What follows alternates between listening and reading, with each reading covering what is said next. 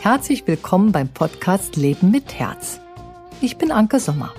Ich bin Inhaberin des Instituts Sommer und mein Kern des Lebens ist die Beschäftigung mit meinem Herzen.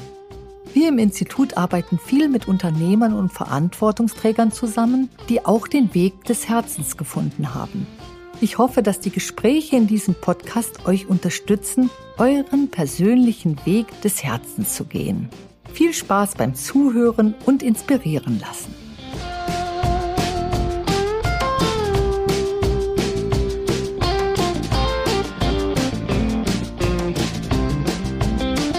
Hallo Lea, schön dich zu sehen. Heute sehe ich dich das erste Mal. So ein Vorgespräch hatten wir, so ein kurzes, knackiges. Wir wussten sofort, worum es gehen wird bei uns und alles andere überlassen wir den Zufall, weil das finden wir beide hat den größten Reiz. Hier kannst du dich unseren lieben Zuschauern, Zuhörern denn mal vorstellen? Hallo, liebe Anke. Erstmal einen wunderschönen guten Morgen. Schön, dich zu sehen. Jetzt auch, ja, in, äh, mit Bild in Farbe. Freut mich riesig und vielen Dank für die Einladung zum Podcast. Ja, vielleicht äh, Vorstellung ganz kurz. Ich bin Lea Green. Ich bin vegane Foodbloggerin seit 2013, Kochbuchautorin und ähm, bin auch Herausgeberin eines Online-Magazins, das heißt Vegan und Vogue. Und das gebe ich seit 2019 heraus. Wir sind jetzt gerade bei der vierten Ausgabe, die wir vorbereiten. Und mit diesem Magazin habe ich mich auch selbstständig gemacht. Ansonsten ganz klassisch bin ich auch viel auf Social Media unterwegs, Instagram und halt Bloggerin, ja, von Herzen würde ich sagen ich habe so mal ein bisschen bei dir rumgewühlt und habe mir mal den Blog angeguckt und die wundervollen Bilder, die du auch immer zu den Gerichten sendest, fand ich total schön. Und du hattest mir so im Vorgespräch erzählt, du bist jetzt ein Jahr selbstständig.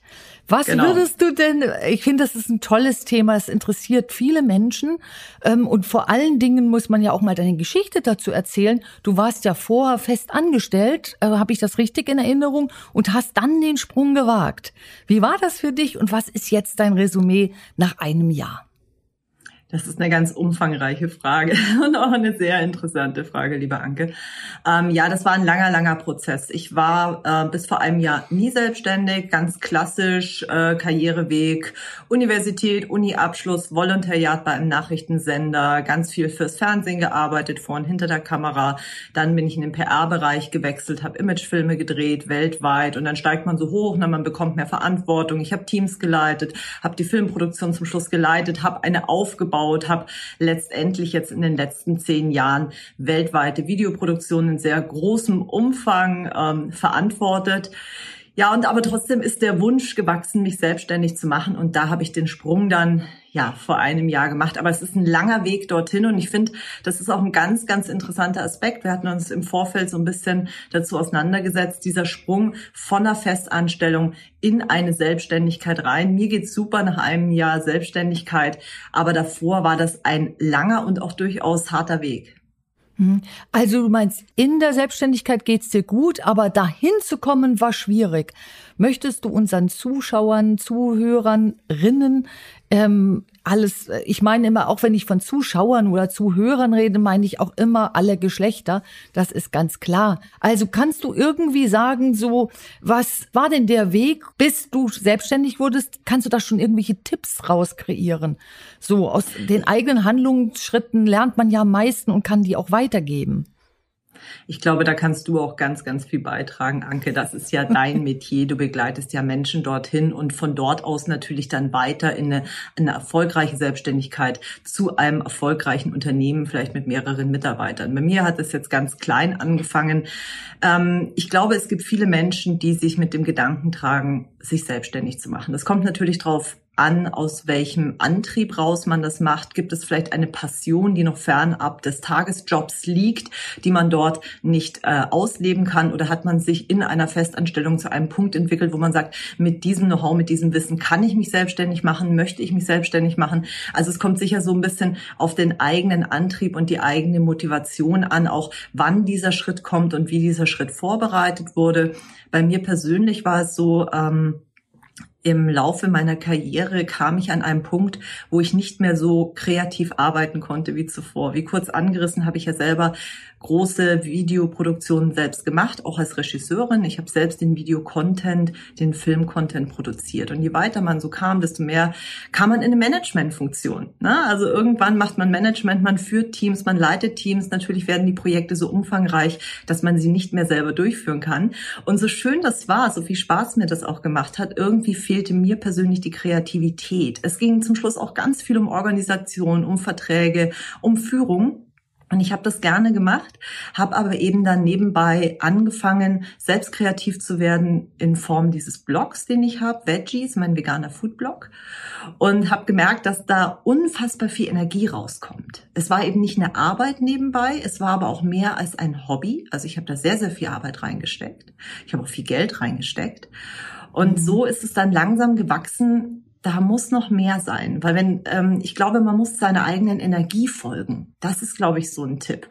Ähm, wo der Fokus hingeht, da kommt auch Energie zurück. Und ähm, mein persönlicher Fokus ging halt weg von meinem klassischen Betätigungsfeld in meiner Arbeit hin auch zu privaten Projekten, zu einem speziellen privaten Projekt. Und daraus gehend von der Energie kam dann immer mehr der Wunsch auf, mich damit auch selbstständig zu machen.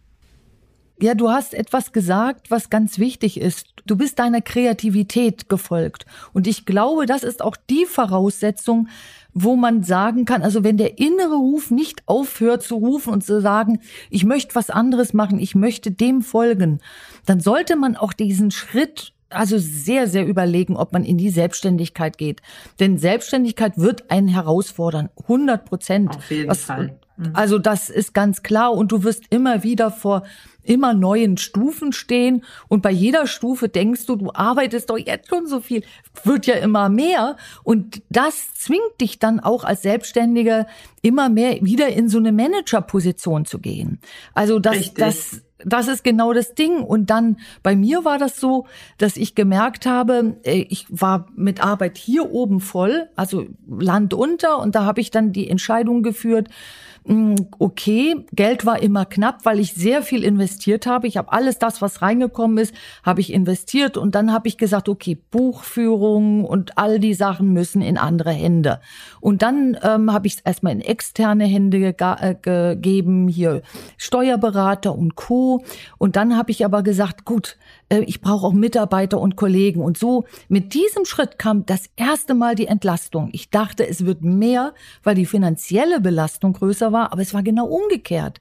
Mit der Entlastung wurde, wurde das Finanzielle viel mehr, weil ich mich viel mehr fokussieren konnte. Also da, das ist natürlich sehr individuell. Wir sind doch alle total unterschiedlich gestrickt. Aber das war so mein Weg in eine, in eine schöne Selbstständigkeit. Vor war es eine, schöne Selbstständigkeit, aber uranstrengend. Also immer rennen, rennen, rennen. Und seitdem ich eben anfange, das zu managen mit Mitarbeitern und Kollegen, die auch nicht so leicht zu finden sind, aber wenn du genau schon diesen Blick lernst, mal zu gucken, wer passt zu dir und wie agieren diese Menschen auch unter Stress, dann wirst du merken, wird's immer mehr zu einer Entlastung. So war das jedenfalls bei mir und so sind auch die Unternehmen Stück weit gewachsen, die ich so begleite. Jetzt aber finde ich dein, dein Input so toll, ähm, wie du diesen Sprung geschafft hast. Du hast, du hast sowas wie eine Initialzündung gehabt. Wie wurde daraus ein Geschäft? Ähm, wie wurde daraus ein Geschäft? Ja, eine gute Idee. Es ist immer noch am Werden. Mich würde auch mal interessieren, den Aspekt, den du gerade angesprochen hast, ähm, dass du immer mehr auch outgesourced hast, was dich vielleicht auch gehemmt hat, um zu wachsen. Wie lang war der Prozess bei dir? Also wie lang ähm, warst du sozusagen erstmal selbstständig, auch mit diesem ganzen Berg an Arbeit, wo man immer noch sagt, das mache ich alles selber, die Buchhaltung, die Technik. Äh, wann ging das bei dir los äh, ungefähr? Also ab 2011 habe ich äh, das Institut Sommer, es hieß immer unterschiedlich und irgendwann war es das Institut Sommer, aber es war eigentlich immer das gleiche Geschäft. Und äh, ich habe dann im ersten Jahr schon gemerkt, pff, da muss ich jetzt was verändern, sonst äh, versinke ich. Und dann ging das recht schnell. Also ich habe dann äh, mich entschieden, es zu tun. Und ähm, das ist eigentlich das Geschenk, was die Selbstständigkeit dir macht. Es macht dich zum Entscheider. Und das, was du unter einer Festanstellung vor, es war entschieden hast, hast du aber nie ganz getragen, weil das hat die Institution, in, für die du gearbeitet hast, dann getragen. Und du spürst mit der Selbstständigkeit, du trägst alles. Ich bin ja auch ein Einzelunternehmer, also ich bin alles, egal wie viel ähm, Unternehmen ich mache, ähm, sie sind alle unter Anke Sommer. Ich bin die Arbeitgeberin und es ist auch meine Rechtsform eben dieser klassische Einzelunternehmer und ich liebe es jetzt mittlerweile, ohne dass ich es verherrliche. Ich habe aber auch Phasen hinter mir, wo ich sagte, oh shit, äh, ich muss jetzt einen Sprung machen, sonst erdrückt mich das alles. Und jetzt erst in dieser Corona-Zeit habe ich wieder einen Druck, den ich auch von früher kenne, weil ähm, Corona macht so viel mit den Menschen und ich habe weniger damit ein Problem, weil es eben mein Job ist, das immer zu relativieren und zu sehen. Aber meine Kollegen haben teils Probleme mit und dann und auch Kunden von mir und dann kommt der Stress so auch in mein Geschäft rein und da merke ich, das macht sofort wieder Druck. Also, äh, und dann muss ich wieder einen neuen Sprung machen und ich mache immer Sprung mit Entscheidung. Ich stelle jetzt wieder neue Leute ein und sage, jetzt mhm. bin ich wieder an einer Grenze. Da heißt es, schaffen wir hier als Crew nicht mehr, also stelle ich neu ein. Und gucke dann mir strategisch immer an, wer, also welche Stelle will meine juristische Person, wenn ich ähm, so neben mir als Einzelunternehmerin das Unternehmen aufbaue und sage, das ist eine juristische Person. Und was will die von mir? Was braucht sie von mir? Denn sie kann nicht für mich entscheiden, das muss ich machen, aber ich muss in ihrem Sinne handeln. So helfe ich mir das Management zu machen. Und ich sage immer, ich habe ähm, 24 Stunden ist ein Tag, davon muss ich auch einen Teil mit Regeneration verbringen. Und äh, dazu muss ich mich zwingen, egal wie viel Arbeit ich habe, sonst klappe ich zusammen. Und ich kenne aus meiner Berufspraxis leider auch Negativbeispiele von Menschen, die einfach tot umgekippt sind und die waren noch nicht 50 und die waren einfach, die haben sich tot gearbeitet und da habe ich gesagt so, das ist nicht so klug. Aber ich glaube, jeder kommt auch als Selbstständiger irgendwann mal an diesen Punkt ran, wo er sich entscheiden muss. Hm, also ich habe zwar viel Arbeit, aber mein Körper geht vor. Ja, klar, man muss für sich immer den Punkt finden, ab wann holt man weitere Leute mhm. mit an Bord. Auch das ist ja auch wieder Zeit, die eingeplant werden muss. Ab wann kann ich so viel abgeben, dass mich das dann auch wirklich entlastet? Ähm, welche Personen sind das? Also an diese Stelle kommt man auf jeden Fall. Ich stehe da noch sehr am Anfang. Ich habe noch keine Festangestellten. Ich habe ähm, relativ viel Freelancer, ähm, über die ich mich bediene. Das ist natürlich sehr praktisch im Moment, weil es projektbezogen dann auch nachgesteuert werden kann, ja, wenn mal eine Flaute ist, irgendwie ist niemand da, der sozusagen nicht beschäftigt ist. Aber das ist natürlich so ein Punkt, ähm, den man sich sehr, sehr gut überlegen muss, weil es ist natürlich anstrengend. Und zum Geschäftsmodell ist so, ich bin immer noch dabei, das Geschäftsmodell auszubauen. Also das in der Bereich, in dem ich arbeite, sage ich mal, der große Bereich Social Media, Foodfotografie, Foodblogging, ähm, aber auch Auftritte, das ist ein sehr dynamischer Bereich. Das kam mir jetzt sehr zugute in der Corona-Zeit, weil natürlich natürlich die äh, Live-Auftritte auf Messen, Veranstaltungen, Showkochen, das ist jetzt erstmal weggebrochen ist ganz, ganz viel abgesagt worden, war aber kein Problem. Ich habe dann eben einen Online-Kochkurs äh, aufgezeichnet und kann darüber dann ähm, ja meine Fans oder die Interessierten erreichen, was super ist. Aber das ist das genaue Geschäftsmodell wächst immer noch. Es ist sicher einerseits das äh, Standbein, die Wiegen und Vogue, das Online-Magazin, das ich gerade aufbaue. Das wird zu einem immer, immer größeren Standbein werden. Aber momentan bediene ich mich noch ganz unterschiedlicher Einkommensfelder und fühle mich damit auch sehr wohl. Im Gegenteil, ich äh, erschließe mir sogar immer mehr Einkommensfelder immer noch, verschiedene mhm. Einnahmequellen, mhm. teste sie, auch wie arbeitsintensiv sind sie, wie gut kann ich sie selbst bedienen, wie viel Hilfe brauche ich dazu. Man ist ständig am Lernen, auch als Selbstständiger, auch von der Technik her, von allem. Und ähm, dann gucken wir mal, wie sich das entwickelt. Ich bin da noch ganz offen. Wie gesagt, ich bin jetzt ein Jahr selbstständig. Es hat einfach sehr lang für mich gedauert, diesen Schritt zu gehen, weil ich durchaus angstbehaftet war vor der Selbstständigkeit. Ich hatte zwar diesen inneren Drang, ich hatte diesen Druck, ich möchte das unbedingt machen. Also die Leidenschaft war da. Das Herz hat genau in diese Richtung geschlagen. Ähm, ich habe mich nur in einer Situation befunden, die sicherlich viele nachvollziehen können, auch von den Personen, die jetzt zuhören. Man nennt sowas Golden Handcuffs, also goldene ähm, Fesseln sozusagen, Handschellen. Ich war in einem ganz hochbezahlten Job. Ich bin aus einem extrem hochbezahlten Job rein in die Selbstständigkeit, die am Anfang dieses Einkommen überhaupt nicht erstmal darstellen kann, so ist es einfach. Habe vorgearbeitet, um nicht bei Null anzufangen, habe langsam das Ganze aufgebaut, erst indem ich mit den Wochenstunden reduziert habe in meiner Festanstellung um das Business vorzubereiten, um nicht einfach zu sagen, ich schmeiße jetzt alles hin und fange jetzt bei Null irgendwas an. Das wäre einfach finanziell nicht gegangen. Und dann habe ich auch noch ein Sabbatical eingeschoben und bin aus dem Sabbatical raus mhm. in die Selbstständigkeit.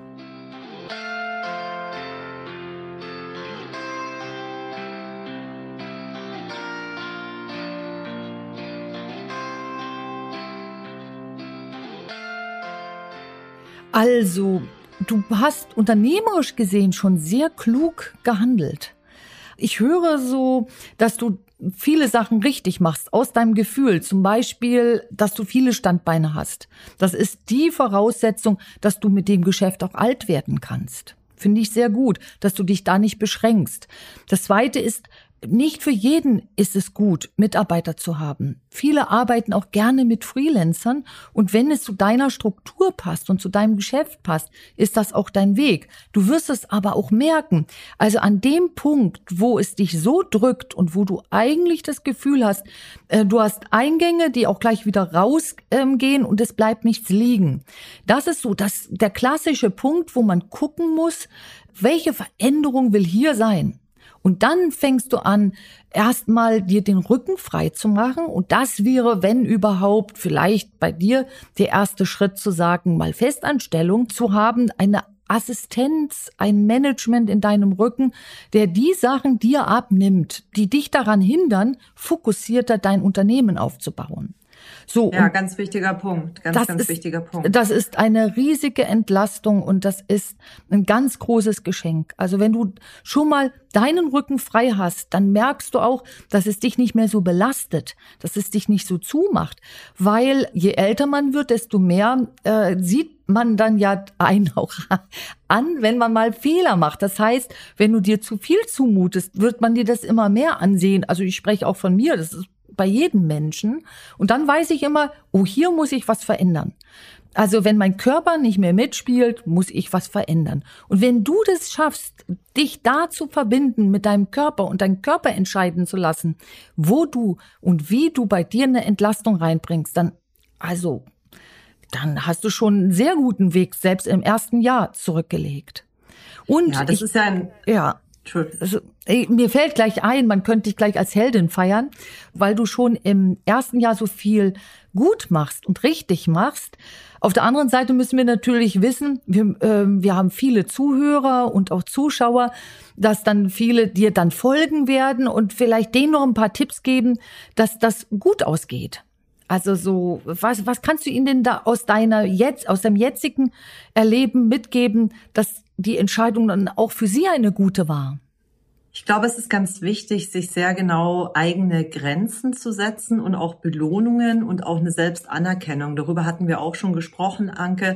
Es ist so äh, der große Unterschied, den ich gemerkt habe und ich glaube, der eigentlich immer da ist, von der Festanstellung in der Selbstständigkeit rein, ein eigenes Unternehmen zu gründen, ist, ist es bodenlos. Ja, während man in der Festanstellung ja durchaus, sei es auch mit Überstunden, sei es auch mit Druck, ein gewisses Arbeitspensum zugewiesen bekommt, ja, ist das Arbeitspensum äh, bodenlos in der Selbstständigkeit. Man kann immer noch was machen. Du kannst ein tolles Projekt tagsüber machen, du kannst sehr erfolgreich kommunizieren, du kannst ganz viele Dinge schaffen. Abends könntest du aber immer noch mal die Buchhaltung machen oder du könntest noch mal kurz mit dem Steuerberater sprechen oder oder oder oder. Du könntest was planen. Ähm, es, du könntest an der Webseite arbeiten. Da muss noch was verbessert werden. Also da nicht frustriert zu sein, sondern zufrieden zu sein mit dem, was man schafft an einem Tag, das, was man sich gesetzt hat, das ist was, was man lernen muss. Ähm, ich habe in der Selbstständigkeit nicht mehr dieses befriedigende Gefühl, wenn ich Dinge geschafft habe, wie ich das früher habe, sondern ich muss es mir aktiv auch gönnen und auch sagen, dass es jetzt gut war, dass es reicht, dass es ein gutes Ziel war. Sich vielleicht am Tagesanfang auch bestimmte Ziele zu setzen, die auch dann abzuarbeiten und alles, was on top ist, ist Bonus, aber dann auch zufrieden zu sein und auch das Leben auch wirklich zu genießen. Also ich weiß nicht, ich glaube, Menschen machen sich aus ganz unterschiedlichen Beweggründen auch selbstständig. Mein Beweggrund war nicht, mehr Geld zu verdienen als im Angestellten-Dasein. Mein Beweggrund war, mich selbst zu verwirklichen und ähm, die Ideen, die ich habe und hatte, einfach auch umzusetzen. Das konnte ich so in meinem Job nicht. Da habe ich die Ideen anderer Menschen umgesetzt. Ich wollte meine eigenen Ideen umsetzen. Aber es ging mir nicht primär irgendwie darum, jetzt da besonders viel ähm, Geld zu machen. Und da muss man immer gucken, wie passt das, was man sich setzt am Tag, denke ich, oder auch in der Woche, im Monat, für einen bestimmten Zeitraum, wirklich zu der Vision, damit man das dann auch lebt. Weil ich wollte wollte sowohl meine Dinge umsetzen, aber ich wollte auch freier sein. Ich habe, ich weiß nicht, ist, ich glaube, viele kennen das, sich in einem Job eingesperrt zu fühlen. Kennst du das, mhm. Anke? Ähm, oder hast du es auch schon gehört von deinen Kunden, deinen Klienten? Die haben eigentlich einen tollen Job. Es gibt nichts, worüber man sich beschweren kann. Haben vielleicht einen, einen tollen Chef, nette Kollegen, mhm. aber trotzdem denken die sich nachmittags um drei, ich möchte es gern heim. Und das nicht aus Faulheit, nicht aus Müdigkeit, ähm, sondern einfach dieses Gefühl, da sagt mir jemand anderes, wann ich wo mhm. zu sein habe, mhm. was ich zu tun habe und kann es mir nicht selber einteilen. Und mhm. das ist für mich die große Freiheit in der Selbstständigkeit. Also ich kenne das, ich kenne das von äh, Mitarbeitern und Kollegen, auch in den Unternehmen, wo ich arbeite, als ich noch nicht dort gearbeitet habe. Und das ist immer eines meiner ersten Change-Punkte. Also ich gehe in Unternehmen rein, wenn man mich dort einlädt und fange an zu wechseln. Also Sachen zu wechseln, die eben unzufrieden machen. Und unzufriedene Mitarbeiter und Kollegen können sehr gut sein. Irgendwann könnten die besten von ihnen gehen. Und das ist eben genau das Ding, was man verhindern muss. Und äh, deswegen mache ich das auch in meinem Unternehmen so, dass ich immer das steuere. Also ich gebe dem Kollegen die Möglichkeit, ihren Arbeitsplatz auch selbst zu kreieren. Das ist aber auch nicht jedermanns Sache. Also ich nehme das, was in einer Anstellung oft negativ ist, vorweg, indem ich sage, wenn du magst und wenn du auch aufsteigen möchtest, dich beteiligen möchtest, nämlich mit deiner Kompetenz, dann kannst du hier auch im Unternehmen etwas drehen und selbst bestimmen. So, und da habe ich aber gemerkt, dass es dann so eine und solche gibt, Mitarbeiter und Kollegen. Die einen, die nehmen das sofort an und die anderen möchten es nicht. Und ich glaube, die, die es nicht möchten, würden sich auch nicht selbstständig machen. Sondern die, die eben es möchten, die sind oft die sehr sehr fähigen, kreativen Mitarbeiter und die bleiben einem Unternehmen dann erhalten, indem man ihnen die Möglichkeit gibt, auch sich in dem Unternehmen zu verwirklichen. Und das bringe ich immer in die Unternehmenskulturen rein, mit denen ich arbeite, wo es passt. Also ja, so ich denke, das ist ein das ist ein ganz wichtiger Punkt. Also gerade wenn man unter ähm, wenn man Angestellte halten will, wenn man mhm. möchte, dass die Angestellten zufrieden sind. Trotzdem denke ich, dass es unterschiedliche Beweggründe gibt, weil zum Beispiel hat mir meine Firma alle Freiheiten der Welt gegeben. Ähm, ich wäre so oder so gegangen. Es lag nicht mhm. an mehr Geld, es lag oder weniger Geld, es lag an vielen Punkten nicht. Es war einfach der Moment, wo mhm. ich für mich selber selbstständig sein wollte. Ich glaube, auch diesen Prozess gibt es. Wenn es einfach Menschen gibt, die sagen, nee, ich möchte mhm. jetzt einfach mal selber für mich was machen, ähm, dann kann man die auch mit dem besten Gehalt und den Freiheiten oder wie auch immer vielleicht nicht halten. Aber ich denke, es ist ein ganz wichtiger Punkt. Anerkennung ist ein anderer. Ähm, uns aufzupassen darauf, dass äh, mehr Abwechslung reinkommt. Ich konnte mich eventuell in dem Unternehmen, wo ich vorher war, nicht mehr genügend auch weiterentwickeln, einfach mhm. von der Größe des Unternehmens bedingt. Also ich war, bin da schon ganz oben angekommen und da war nicht mehr viel. Äh, in die Geschäftsführung wollte ich nicht mit rein. Mhm. Ähm, und äh, kennst du den Begriff Bore-out? Den kennst du wahrscheinlich, Anke. Ne? Also es gibt ja Burnout und Bore-out und mhm. Bore-out ist, denke ich, ein ähm, ja sehr kritischer Punkt, der ganz viele Leute betrifft. Bei mir speziell war es dieses Bore-out. Das fand mhm. ich sehr, sehr belastend, einfach weil ich in meinem Unternehmen nicht mehr weiter aufsteigen konnte oder mich da auch einfach nicht entfalten konnte vielleicht. Also es konnte mir das Unternehmen nicht bieten. Da hätten die alles machen können. Das, äh, die genau. Grundlagen waren nicht da. Die Grundlagen waren nicht da und man erkennt das ja bei dir auch, dass du eben was anderes machst, als du vorher gemacht hast. Also du hast dich ja auf die vegane Küche eingelassen oder ich glaube, das hast du vorher schon gemacht, aber du hast daraus deinen Beruf eben kreiert und äh, von daher konnte der Arbeitgeber da gar nicht dir entgegenkommen, weil er das nicht macht. Also die, dieser innere Ruf, dem sollte man auch folgen. Den sollte man folgen. Ich sehe bloß, dass du ein Positivbeispiel bist und ich kenne ja auch die Menschen, die meinen, sie hätten einen einen inneren Ruf, aber die haben den inneren Ruf nicht, sondern da, da pocht ein Prozess an.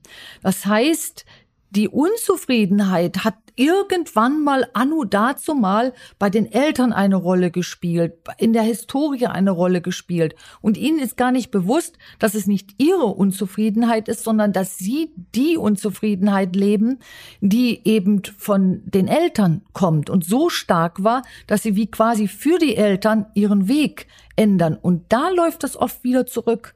Die bleiben nicht selbstständig, sondern die gehen wieder zurück. Also auch die Fälle kenne ich. Und deswegen sage ich immer, das ist alles total unterschiedlich, so individuell. Und im Endeffekt weiß man es nur selber, also wenn man den Kontakt zum Körper hat, was eigentlich los ist. Und du hast den Kontakt. Wenn du sagst, da war der innere Ruf, hast du den Kontakt.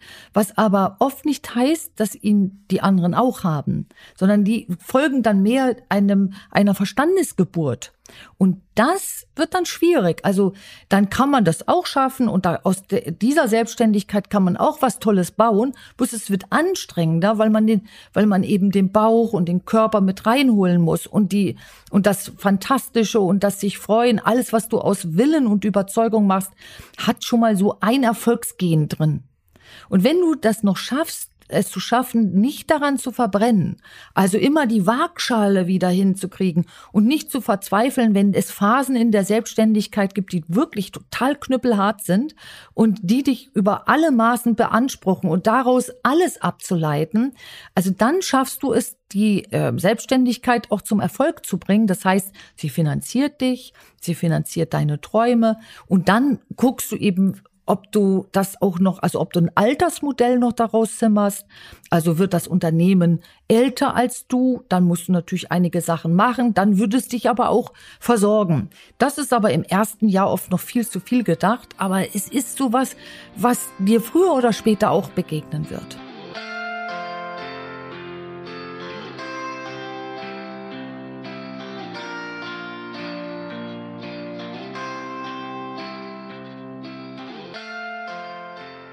Ja, ich denke, es ist wichtig, dass man diesen ganzen Schritt in die Selbstständigkeit versucht, so realitätsnah wie möglich für sich einzuschätzen. Was mir sehr geholfen hat, ist äh, ein, schon von vornherein ein Netzwerk aufzubauen. Ich habe mich mit sehr vielen Frauen vernetzt, die schon lange selbstständig waren, bevor ich es war, und habe mich mit denen unglaublich viel unterhalten. Und zwar nicht nur über die schönen Seiten, sondern auch über die schwierigen Seiten.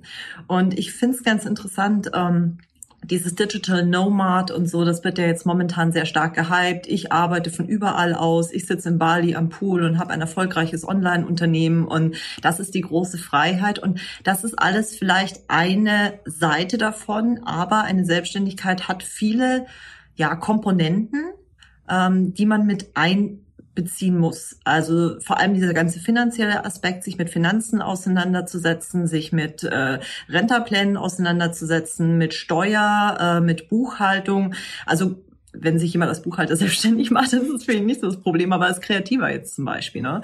Und es gibt ganz viele Tage, wo es mich nicht in der Früh aus dem Bett reißt und ich sage, Lea, wow, du hast den geilsten Job der Welt, heute wieder Selbstständigkeit, los geht's, ersten Termin mit dem Steuerberater, dann machst du die Buchhaltung, dann hast du Probleme mit äh, dem Rechnungssystem etc. pp. Sondern das sind Dinge, die erfüllen mich schon mit Freude, aber anders, weil ich stolz bin, sie geschafft zu haben und weil ich auch stolz bin, dass ich es mache dass ich mich daran traue, dass ich ganz viel Technik lerne. Früher hat das jemand anders für mich gemacht, ne?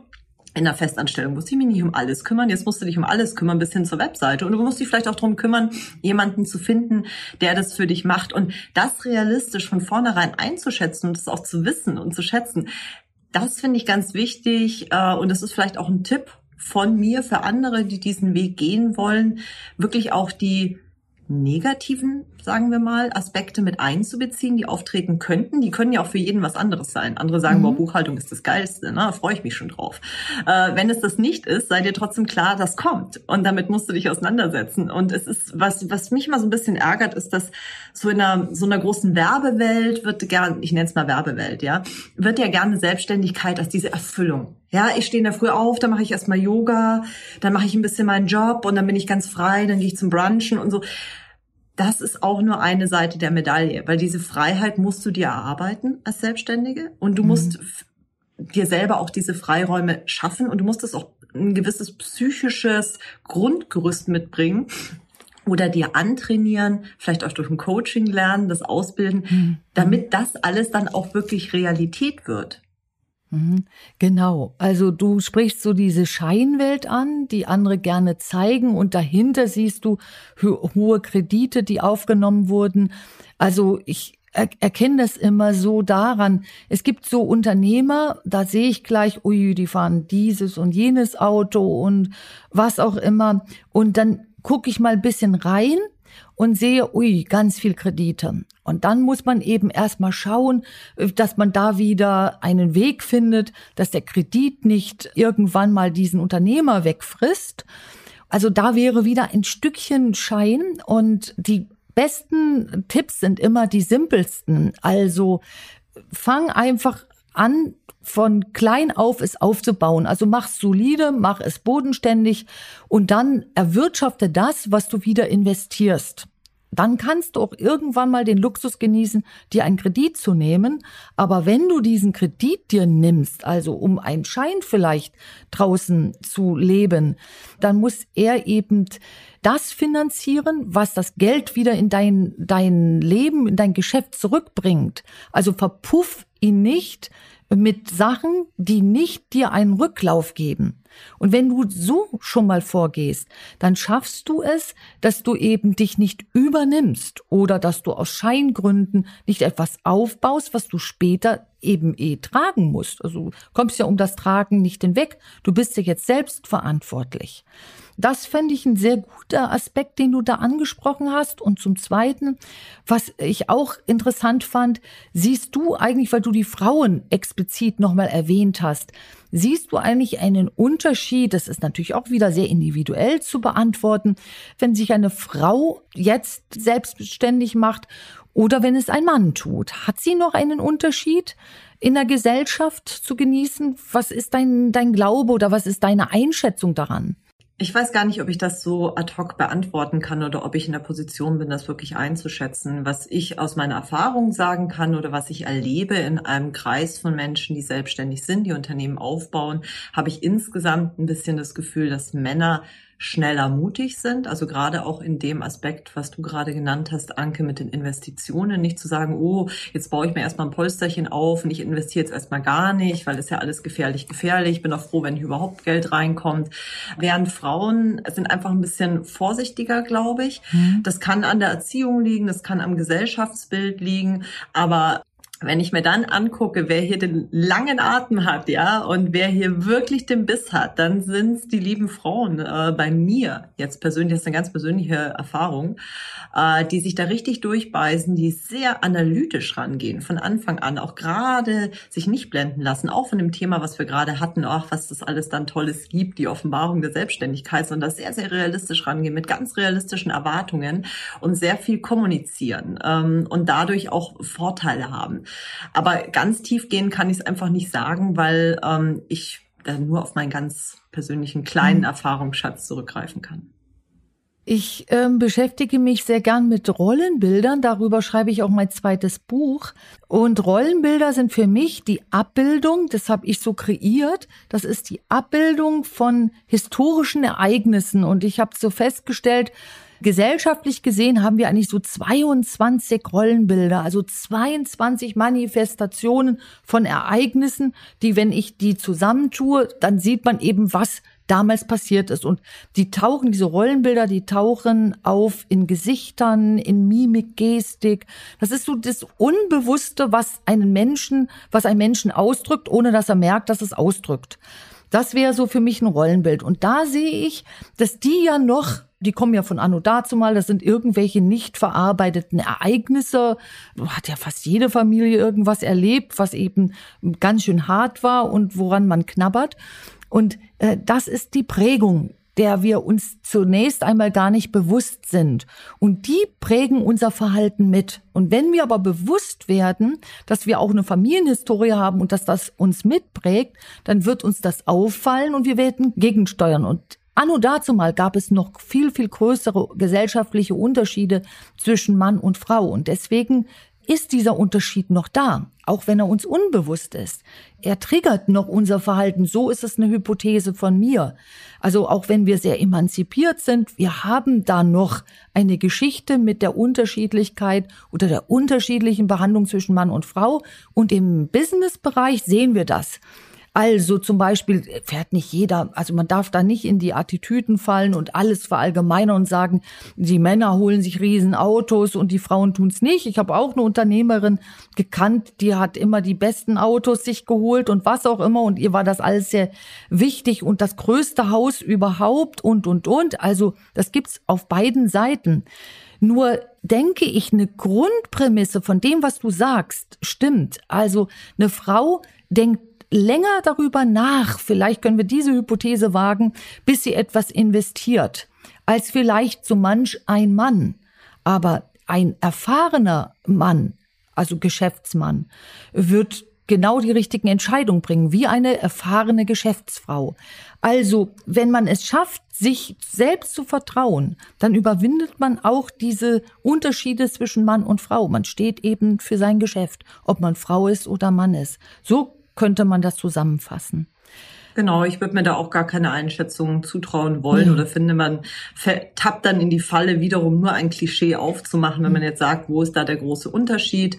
Ähm, ich habe so viele starke Frauen schon kennengelernt, die so ihren Mann stehen, eigentlich auch einem ja, antifeministischer Begriff oder die ihre Frau stehen einfach in dem Business, ähm, dass man da gar kein ähm, fixes Bild erstmal festmachen kann oder eine Typisierung. Ich kann auch nur allen Frauen da draußen sagen, ähm, wisst euren Wert und geht raus und holt euch, was ihr haben möchtet. Also geht mit diesem Selbstbewusstsein raus und holt es euch und ihr bekommt es auch. Ich hab, bin selber sehr wenig in meinem Leben als Frau rausgegangen, sondern einfach als Mensch oder jemand, der einen gewissen mhm. Willen hat oder etwas mhm. machen oder erreichen möchte oder einfach auch nur geben möchte und bin damit sehr, sehr gut gefahren. Und ich möchte alle Frauen ermutigen, das auch zu tun und auch alle Männer ermutigen, gleichermaßen. Also ich will da gar nicht so diese Unterscheidung treffen. Hm. Finde ich, finde ich sehr äh, weise Worte.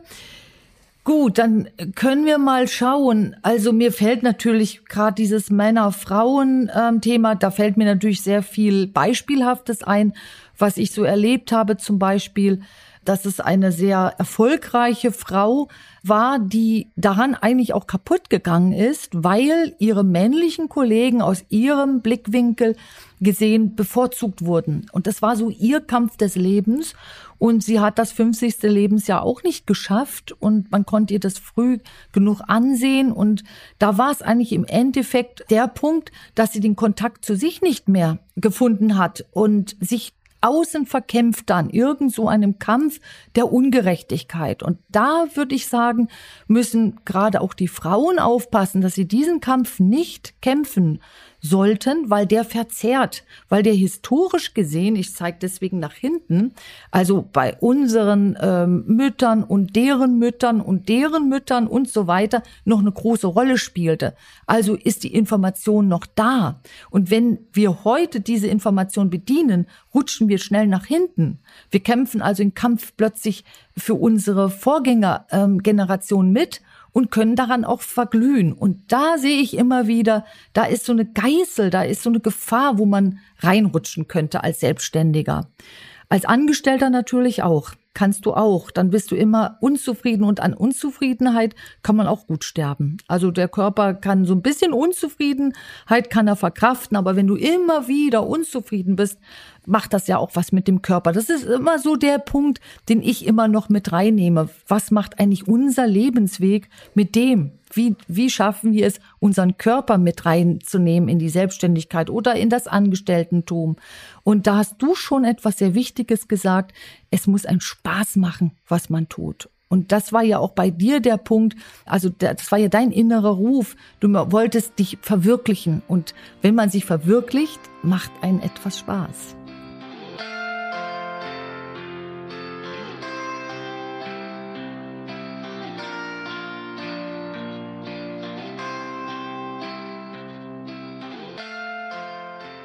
Ja, es ist nicht nur ähm, nicht nur der Spaß. Ich finde Spaß immer einen schwierigen Begriff, weil ähm, was ich mache, macht teilweise auch überhaupt keinen Spaß. Ähm, aber trotzdem ist es erfüllend. Also man muss ja trotzdem, man, man macht ja immer den ganzen Tag was oder wir machen etwas. Wir machen etwas aus unserem Leben. Spaß, Spaß finde ich ist so eine Momentaufnahme. Was macht Spaß? Mir macht Spaß, irgendwie mit dem Rad die Isar lang zu donnern. Mir macht auch Yoga Spaß. Ähm, mein Job macht mir nicht ständig Spaß. Ich finde ihn aber sehr erfüllend. Ähm, ich finde, das ist auch ein großer Unterschied Unterschied zwischen Spaß und Glück. Äh, Glück entsteht nicht aus Spaß. Ähm, mhm. Deshalb finde ich, es ist wichtig äh, zu verfolgen, was glücklich macht. Und hinsichtlich dessen, was du sagst mit dem Blick nach hinten, ist meine Empfehlung der Blick nach vorne. Ich bin ein Mensch, der sehr stark mit dem Blick nach vorne agiert. Ich halte mich nicht lange mit Vergangenheit auf. Mhm. Ähm, das habe ich lange schon abgelegt. Auch das war ein langer Prozess. Ich habe durchaus sehr, sehr schwierige Erfahrungen gemacht, persönlich, beruflich in meiner Vergangenheit. Ähm, das habe ich komplett hinter mir gelassen und ich trainiere das auch, das hinter mir zu lassen. Ich trainiere das mit Meditation und ich trainiere das mit Manifestation was mhm. ein komplett nach vorne gerichteter Blick auf ähm, die eigene Laufbahn, auf das eigene Leben, auf die eigene Karriere ist. Und das ist so bisschen, glaube ich, mein Erfolgsgeheimnis oder das ist das, was ich auch Menschen gerne mitgeben möchte, weil ja, eine Aufarbeitung ist immer wichtig. Wir alle haben eine Vergangenheit, die sicher auch mit unserer Zukunft bestimmt. Aber ich möchte davon weggehen und sagen, nee, meine Vergangenheit bestimmt nicht meine Zukunft, sondern ich bestimme meine Zukunft. Mhm. Du sagst einen, also in meinen Augen einen sehr, sehr wichtigen Punkt. Äh, wenn wir den Blick nach hinten mit Aufarbeitung irgendwie gleichsetzen, dann gehen wir ja auch quasi ein bisschen da rein, was irgendwann mal doll wehgetan hat. Und das macht was mit uns. Also mein Punkt ist auch immer, der Blick gehört nach vorne. Absolut. Nur kannst du ja nicht das verhindern, wenn du einen unbewussten Anteil hast, der da hinten irgendwo festhält.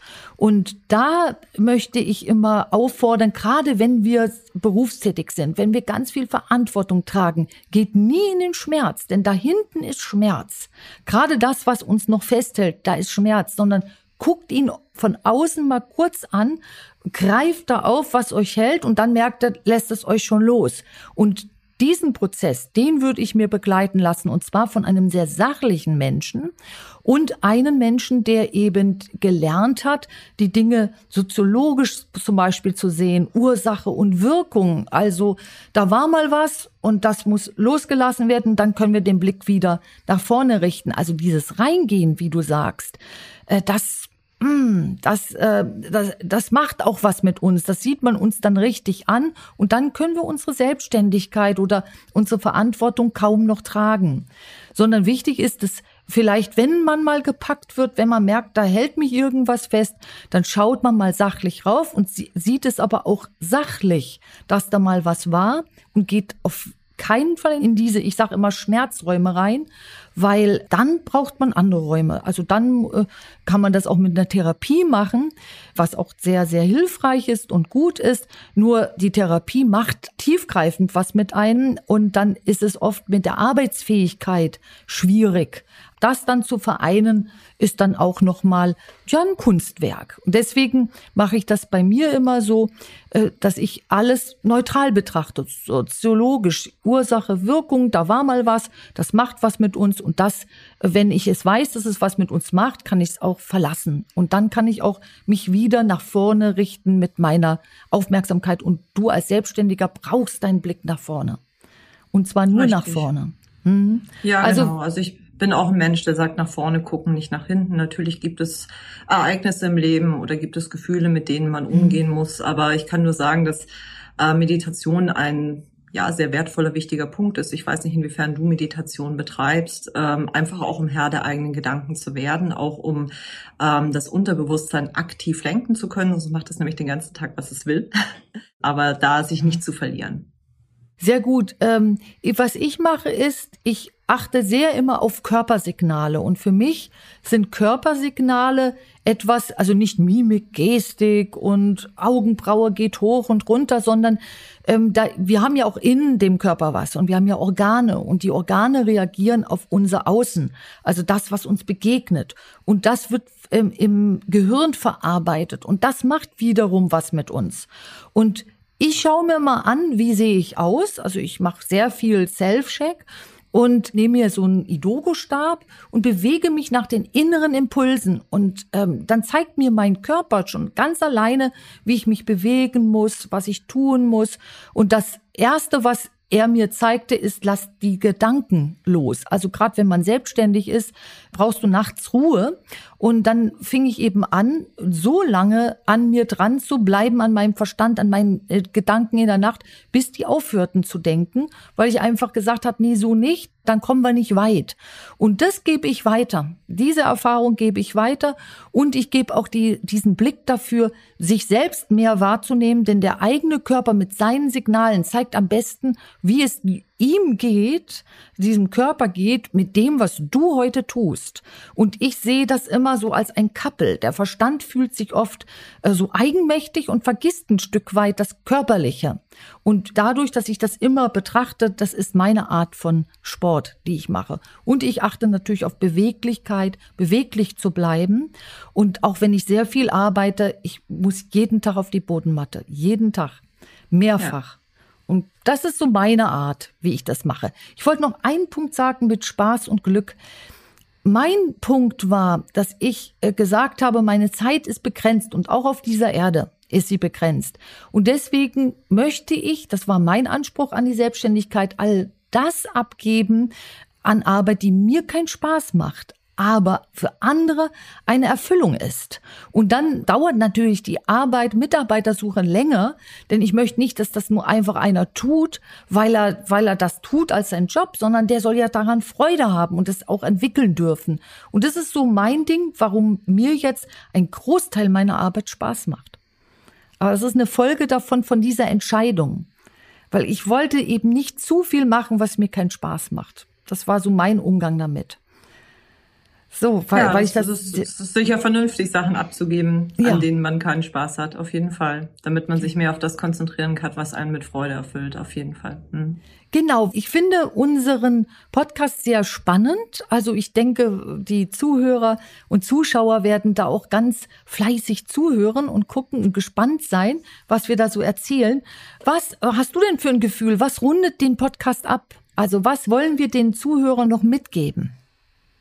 Ich denke, dass ähm, ist einfach die Punkte, die wir angesprochen haben, nochmal zusammengefasst, ne? dass man den Mut für sich findet, dass man aber auch die Klarheit für sich findet, wenn man damit mit dem Gedanken spielt, in eine Selbstständigkeit zu gehen, dass man die Vor- und Nachteile gut für sich abwägt, dass man realistisch rangeht, dass man sich nicht davon abhalten lässt, ob man Mann oder Frau oder irgendwas dazwischen ist, weil das vollkommen irrelevant ist, sondern was eigentlich zählt, ist der eigene Antrieb und was dahinter steckt, wo man hin möchte und dass es einfach nichts gibt, wovor man Angst haben muss. Das ist auch so ein bisschen das, was ich in meiner Selbstständigkeit gelernt habe. Es gibt einen Spruch, den mag ich sehr gerne, ist auch schon ein bisschen abgedroschen, aber den Spruch, den ich gerne mag und der sich für mich bewahrheitet hat, ist der Weg aus der Angst führt durch die Angst. Ich hatte große Ängste. Ich hatte einfach sehr, es war sehr ungewiss für mich. Möchtest du dich wirklich selbstständig machen? Ist das was für dich? Macht es dich wirklich glücklich oder hast du nur so eine Vorstellung davon, dass dich das glücklich machen könnte? Und ähm, diese Ängste habe ich für mich überwunden. Ich habe diese Entscheidung getroffen und das Witzige war, in dem Moment, in dem ich die Entscheidung getroffen hatte, das war eigentlich sogar noch vor dem ersten Tag der Selbstständigkeit, ist die Angst auch sehr, sehr schnell verflogen. Und ich höre einfach immer wieder von vielen Menschen, so dieses, ich wäre schon gern selbstständig, aber hm, schaffe ich das und kann ich das und so. Also da gibt es sehr viel Selbstzweifel. Und ich glaube, das Selbstbewusstsein, das Hören, was du wieder auch sagst, auf seine eigene innere Stimme, auf das, was der Körper dir signalisiert, das ist, mhm. glaube ich, ganz, ganz wichtig, um richtige Entscheidungen zu treffen. Und dann gibt es nichts, wovor man Angst haben muss. Und mhm. ich kann mhm. nur für mich sagen, nach einem Jahr Selbstständigkeit, das ist genau das Richtige für mich. Und ich bin ganz gespannt, ja, angesichts dessen, was noch kommt. Und es gibt jeden Tag ganz viel zu lernen, auch heute wieder in unserem Gespräch, was du meintest, Anke, an den Punkt zu kommen, Dinge abzugeben, ähm, drüber nachzudenken, wann man was outsourced, mhm. wann man wirklich auch mhm. vielleicht jemanden noch mit einstellt. Das sind alles Punkte, die kommen bei mir noch. Dafür ist es alles noch sehr jung und sehr dynamisch. Ähm, aber das ist halt auch das, was es so spannend macht. Mhm. Du hast das sehr, sehr schön zusammengefasst. Ich bringe noch einen Punkt zusammenfassend mhm. rein.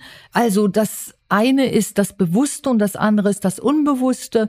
Und wenn uns überhaupt etwas hindern kann oder erschweren kann, ist es das Unbewusste. Und es gibt sehr gute Möglichkeiten, dass man sich das einfach mal anguckt. Also wenn man immer wieder als Unternehmer an die gleiche Grenze kommt, man mag sie nicht überwinden, gibt es wunderschöne Hilfe, dass man einen Blick von außen mal gestattet und ähm, ein guter Blick kann dir sofort zeigen, weil der andere sieht natürlich das Unbewusste von dir, lieber Zuhörer. Der kann dir sofort sagen, wo deine Grenze ist und dass sie dir eben unbewusst ist. Und wenn du das überwindest, dann kann dein Weg weitergehen. Also das finde ich gut. Die Vergangenheit können wir nicht ganz ausmerzen, weil wir ja geprägt sind. Und diese Prägung, je älter wir werden, desto mehr kommt die nach vorne. Wenn man das sachlich schafft anzugucken, dann ist das auch keine Grenze mehr. Also finde ich ein wunderschöner Abschluss, also finde ich sehr schön und du hast es toll zusammengefasst. War schön mit dir zu sprechen. Vielen, ja, vielen, vielen, Dank. vielen lieben Dank. Dankeschön. Danke, ja. es hat sehr viel Spaß gemacht. Und was mir auf jeden Fall kommt, wir werden in Verbindung bleiben, also von meiner Seite auf jeden Fall. Und ich werde mich immer wieder kundigen, wie es bei dir weitergegangen ist. Und vielleicht entsteht dann ja ein Folgepodcast. Ich ja, wir mich. gucken mal. Ganz, ganz spannend. Vielen, vielen ja. lieben Dank. Auch danke für deinen ganzen Input, Anke. Das ist immer sehr erfrischend und ist auch sehr ermutigend. Sehr, sehr gerne. Dann bis bald. Bis dann. Tschüss.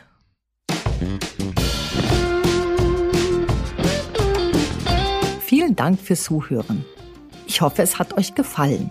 Und ich habe eine Bitte an euch. Traut euch, mit uns in Kontakt zu treten, wenn euch etwas auf dem Herzen liegt. Ihr findet uns auf Instagram und Facebook unter Institut Sommer und so auch im Internet unter Institut Sommer. Und helfen euch diese Podcasts weiter, euer Leben mit dem Herz zu gestalten, dann abonniert doch einfach unseren Podcast-Channel. Ich freue mich drauf. Eure Anke Sommer. Oh.